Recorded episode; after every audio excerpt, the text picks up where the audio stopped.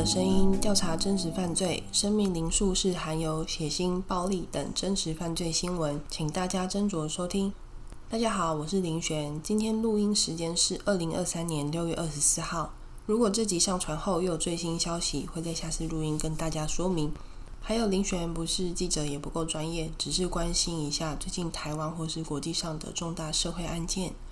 若有错误的地方，欢迎到生命调查的 IG 私讯我们哦，我们会再跟各位亲爱的听友们更新。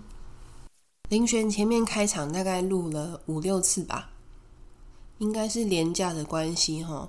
那个邻居的小孩他们在家奔跑的脚步声都录得到，所以如果等一下录音啊，哎，现在又有脚步声了，有听到一些嘣嘣冰冰冰冰的声音啊，就是我们家楼上邻居。造成的噪音。好啦，那我们正式今天有两则新闻哈。那第一则新闻就是轰动全台的五亿高中生坠楼案。台中地检署在六月二十一日宣布侦查终结。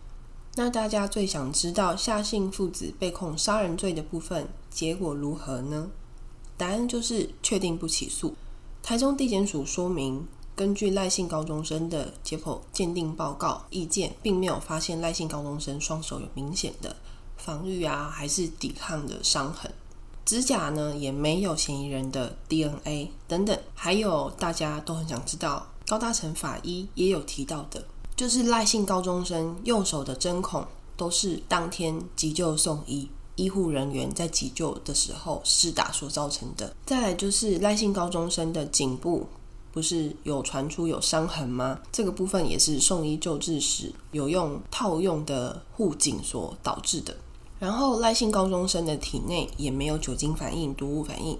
至于夏楠跟赖姓高中生结婚一事，台中地检署也有说明哦。检方那边有调通联记录、行车记录器等等，都没有发现两个人有真的相爱的证明哦。虽然夏楠称他很爱赖姓高中生。但是手机里没有两个人密切或是亲密的对话往来。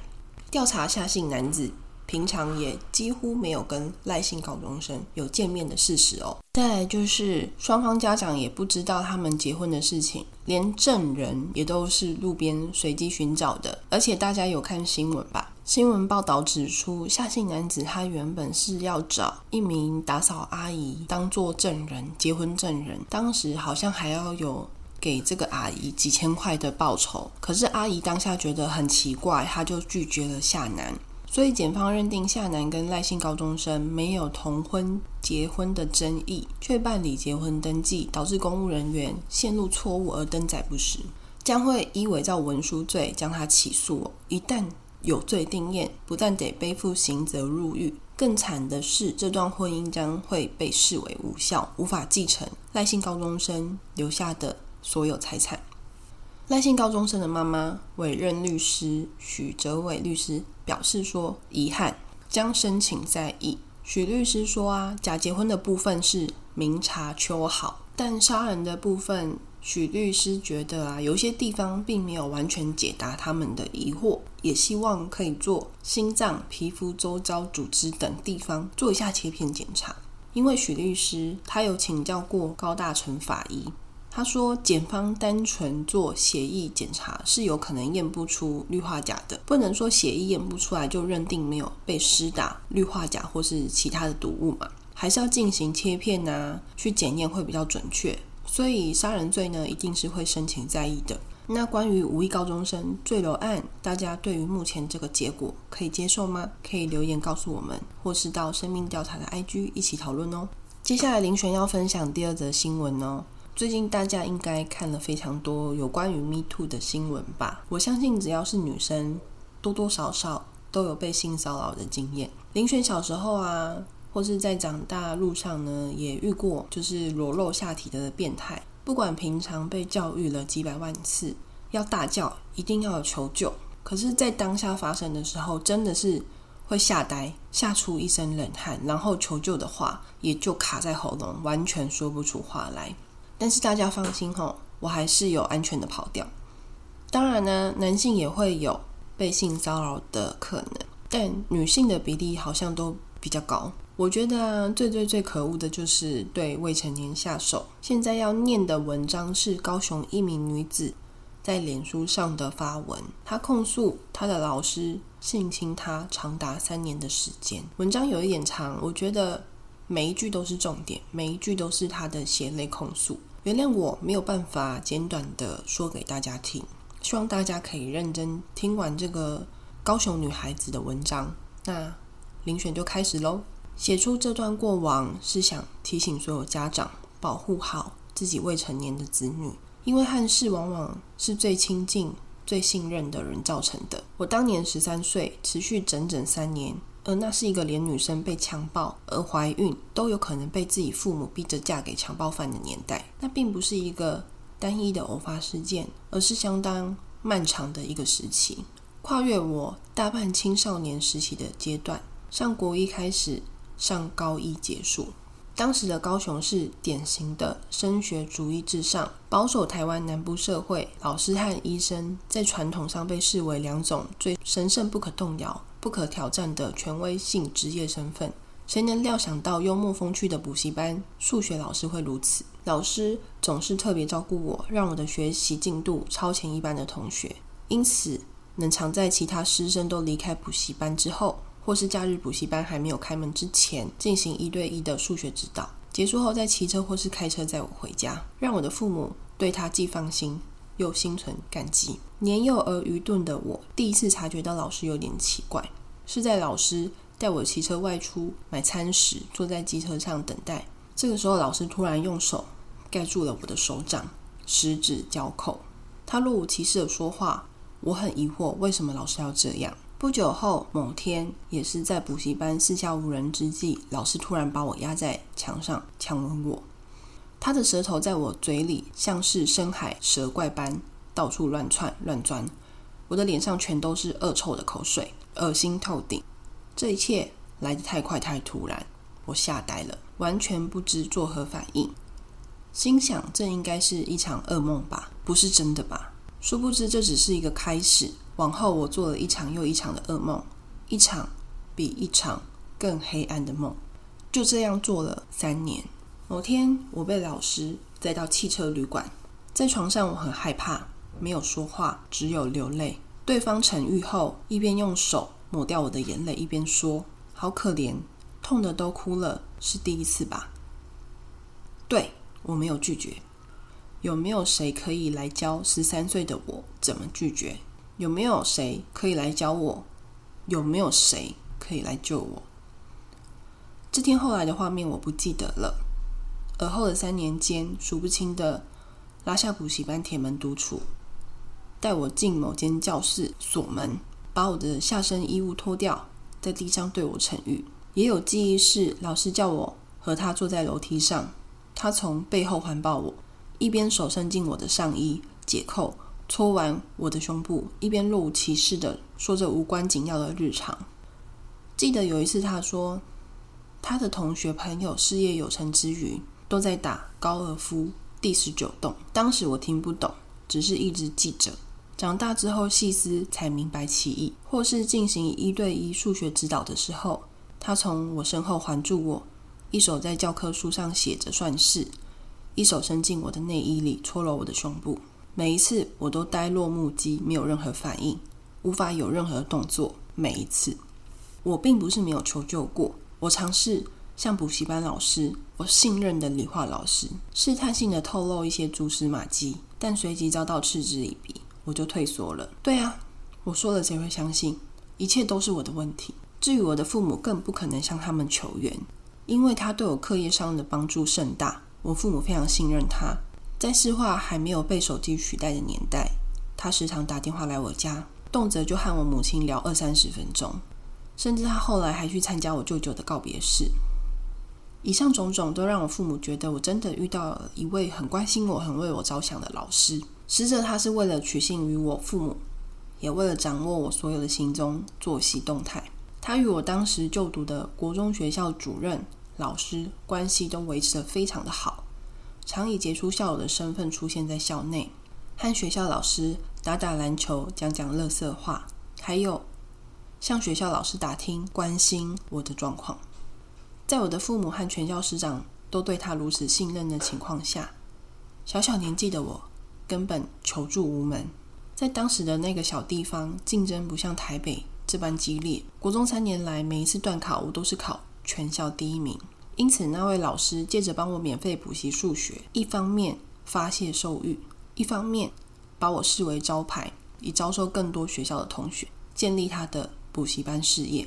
当时的我告诉自己，我一定要考上雄女，到时候我的阶段性升学任务就完成了，满足所有人对我的期待，我就可以去别的地方补习了，可以脱离这个人的控制。这是当时我唯一想得到的脱身之道。进入高雄第一志愿后，我总算脱离这个老师。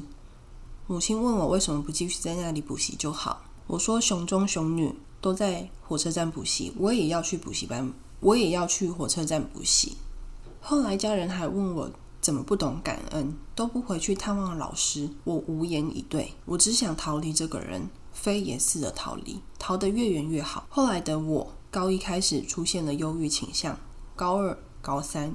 因此，常没有去学校，旷课率高到几乎快毕不了业。当时身旁的大人们一直不知道原因是什么，只是责怪我为何要逃避现实。学校辅导老师、精神科医师、心理咨商师，没有人问得出真正的原因。想起老师曾经对我说：“你看我们这样像不像魔女的条件？”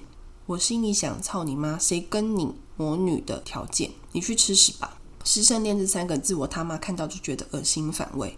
我已经恨你恨到早就在心里拿刀朝你捅了不知道几千刀几万刀了。从国一开始，我就在学校里谈恋爱交男朋友，直到国三从没有间断。当时的我是学校的风云人物，因此我的恋爱全校师生尽知。其实我的动机无非就是想让这个人知道，你看我有同龄的男朋友，我一点都不喜欢你。我真的非常厌恶你。现在想来，这种自以为的反扑，看在他一个大人的眼中，不过就像是狮子一到手的猎物，奋力在做着徒劳的垂死挣扎，很可笑吧？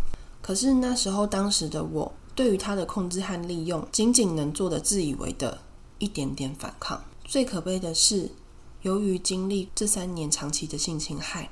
导致我后来长大过程中遭遇各种袭胸、袭臀等无数次的性骚扰，我居然都麻木到没有感觉。成年以后，身心症状也不断反反复复。林奕涵 （A.K.A. 房思琪）当年是高中生，曾自白他喜欢老师，尚且以死明志。我当年是国中生，我非常清楚，并说过我不喜欢老师。我常觉得我能活到现在是奇迹。事实上，无论学生喜不喜欢老师，都不是性侵害未成年孩子的借口。何况这位老师长我十八岁，当年就已有妻小，其中某阵子妻子还正在怀孕中。以上的种种事实叙述，还有细节画面，相当令人难以置信吧？可是它确确实实在一个小孩身上发生。这个小孩的故事，也许正发生在你我的周遭。也许这个小孩是正在看这篇文章的你。我已与律师明代、各个相关基金会等单位联系。并通报高雄社会局。至于法律的部分，因为年代久远，而且无法留下证据，已经超过性侵儿少的法律追诉期二十年。但二十多年后的今天，这位老师与补习班仍在职业中，主要招收的学生范围在高雄市前镇区瑞丰、瑞祥、英明国中，扩及邻近凤山五甲地区的凤甲、五甲、凤溪国中。希望附近的家长们多注意。慎选补习班，不要轻易相信身边亲近的人，多留意孩子的身心状态，保护好自己亲爱的孩子，别再有令人心碎的故事发生。其实现在的我非常自责，过去二十多年来我的默不作声，后续是不是导致了更多孩子受害？如果你曾经被同一个人侵犯，甚至正在经历着，我知道你和我从前一样害怕，但是你并不孤单，请联系我，我们一起想办法，看看能怎么做好吗？为了爱我的和我爱的人们，我知道我只会更勇敢、更坚强。这一切都打不倒我的。注：刑法第二二二条的强制性交罪规定，性侵未满十四岁男女，处七年以上有期徒刑。第二二四之一条的强制猥亵罪也规定。对未满十四岁男女以强暴、威胁、恐吓、催眠术等其他违反意愿方法猥亵者，处三年以上十年以下有期徒刑。依照现行刑法第八十条规定，犯罪重本刑三年以上十年以下有期徒刑者，追诉期都是二十年。律师有人在补充，现在性侵儿少的追诉期其实是三十年，但九十五年有修法过，修法前是二十年，但这件事情发生是适用二十年。所以此案确实已超过法律追诉期。现在适用三十年的是性侵未满十四岁而少判七年以上，代表最重本刑是十五年，所以适用最重本刑十年以上三十年时效。以上就是高雄某位女孩子在脸书上的发文，已经全部念完了。这件事情呢，虽然已经超过二十年，这名教师却还有在职业。学生范围遍及了高雄前镇区凤山区。高雄市长呢陈其迈他有说，除了希望检方务必厘清真相外，市政府也发动行政调查，确保学童都能安全。至于是否有其他受害者，都在调查当中。现在这个补习班业者已自律暂停营业，但这个补习班在六月二十一日下午也有发表声明哦，他强调会配合调查。但对于网友的指控严正否认，更要求网友两小时内删除相关言论，否则将采取法律诉讼。我觉得真的是要帮高调。如果这名女网友说的是事实，那证明老师到底有多少个未成年受害者，真的是要好好调查。